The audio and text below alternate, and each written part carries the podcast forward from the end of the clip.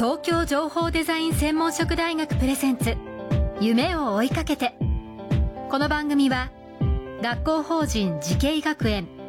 東京情報デザイン専門職大学の提供でお送りします。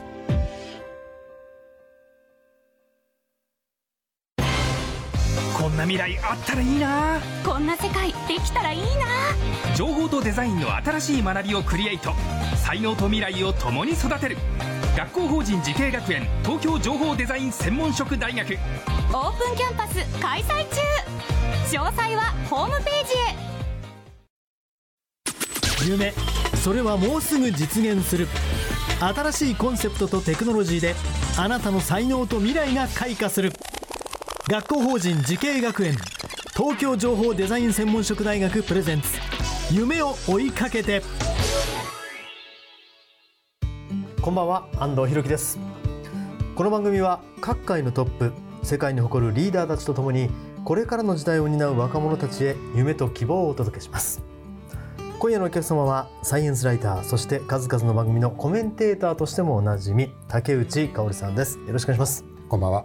まず竹内さんのプロフィールご紹介しましょう。東京大学理学部物理学科卒業後カナダのマギル大学大学院博士課程修了その後サイエンスライターとして数々の著作を発表。さらに番組などでコメンテーターとして活躍されています。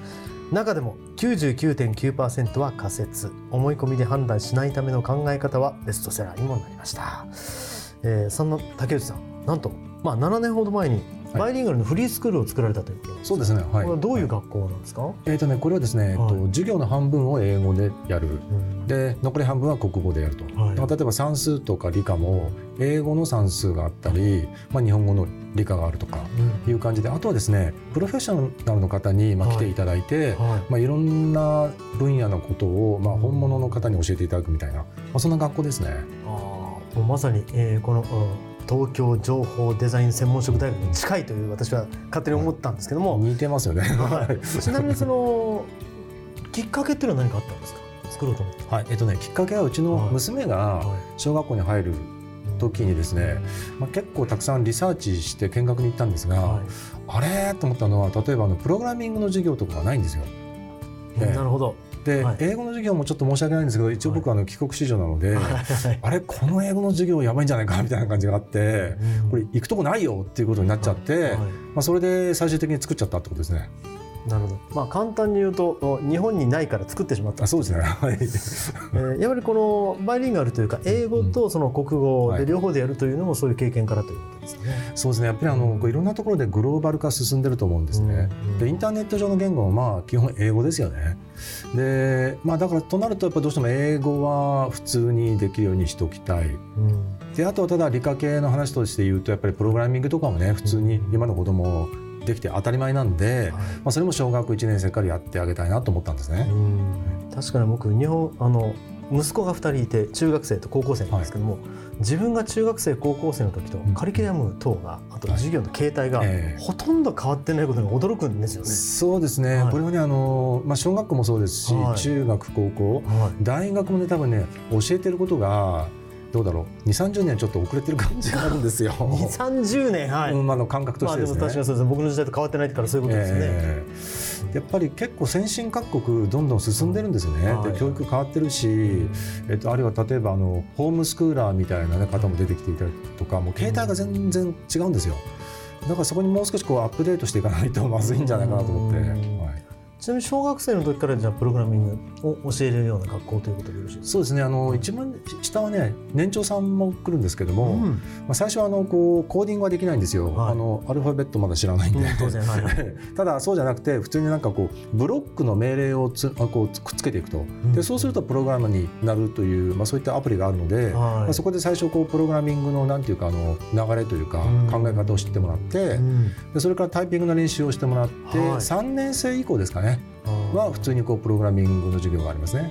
ですからもう年齢でいうと9歳10歳ぐらいからも始められるということですね。はいはい、そうですね。はい。まあ多分これまでの時代だとこう平均的にみんないろんなことができるっていうね、そういったお子さんの方が社会に出てから就職ができたと、はい、それはね確かにあったと思うんですね。ただ今はもうそうじゃなくてなんかこう特化した能力というか、尖った能力がある人が、まあ、おそらく生きやすくなる時代が来ると思うんです。っていうかもう今来てると思うんですね。だからそれであれば数学が好きな人はもう数学ばっかりやっちゃってもいいと思うし、なんか絵を描くのが好きだったらもう本当にずっと絵を描けと、はい、で文章を書きたければ文章を書けと、そういった感じで多分あの個性を伸ばした方が、おそらく社会に出てから子供はいい人生が送れると思いますけどね。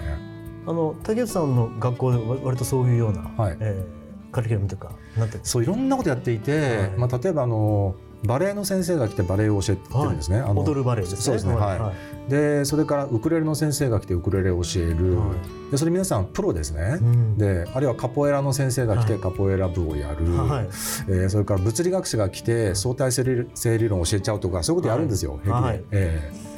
だからこういわゆる今だと学校の先生がまあ部活運動にしても、はいはい、そのまあまあ、なんていうんですかねその学問にしても教えなきゃいけないっていう、えーはいはい、そこをやっぱり専門性のある人が教えるようになるといいなっていうのはなんか漠然と思ってる方多いと思うんですけど、えーはいはい、それ実践されてるということですよね？そうですね。だからプログラミングはやっぱりそのプログラミングのプロの人が来て教える、はい、私もそうですけどもででそうすると、ね、やっぱりね教え方も違ってくると思うんですね。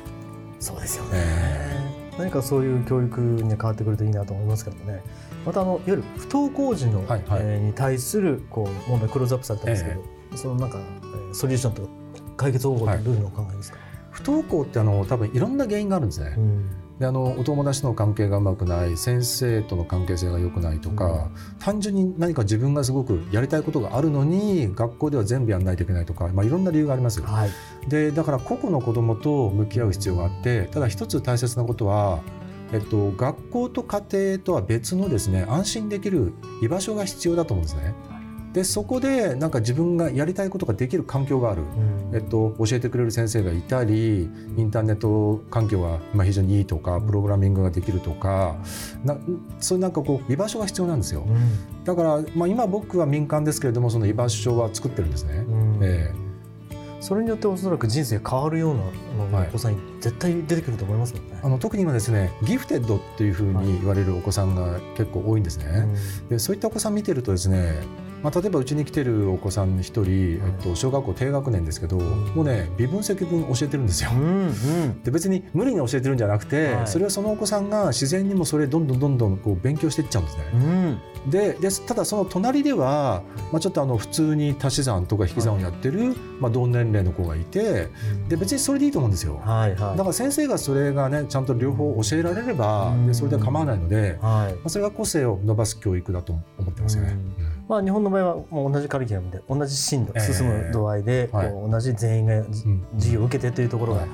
あのなかなかね弊害になるパターンもあると思うんでこれからやっぱりこう竹内さんがおっしゃるような教育に変わっていくといいなとつくづく思いますね。いや、えー、いろいろですね、えー、お話を伺っているとお、まあ、竹内さんが考える、えー、10年後20年後それから100年後いろいろとね、えー、興味が湧いております。そんなお話は次回伺いたいと思います。今夜のお客様サイエンスライターの竹内薫さんでした。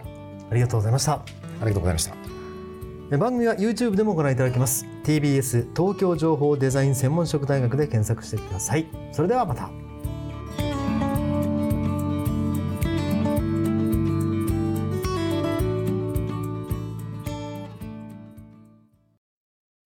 情報工学と人工知能。メタバースとサイバーセキュリティ。情報とデザインの新しい学びがそこに。時代の即戦力を育てる。学校法人慈恵学園。東京情報デザイン専門職大学。オープンキャンパス開催中。詳細はホームページへ。東京情報デザイン専門職大学プレゼンツ。夢を追いかけて。この番組は学校法人慈恵学園東京情報デザイン専門職大学の提供でお送りしました。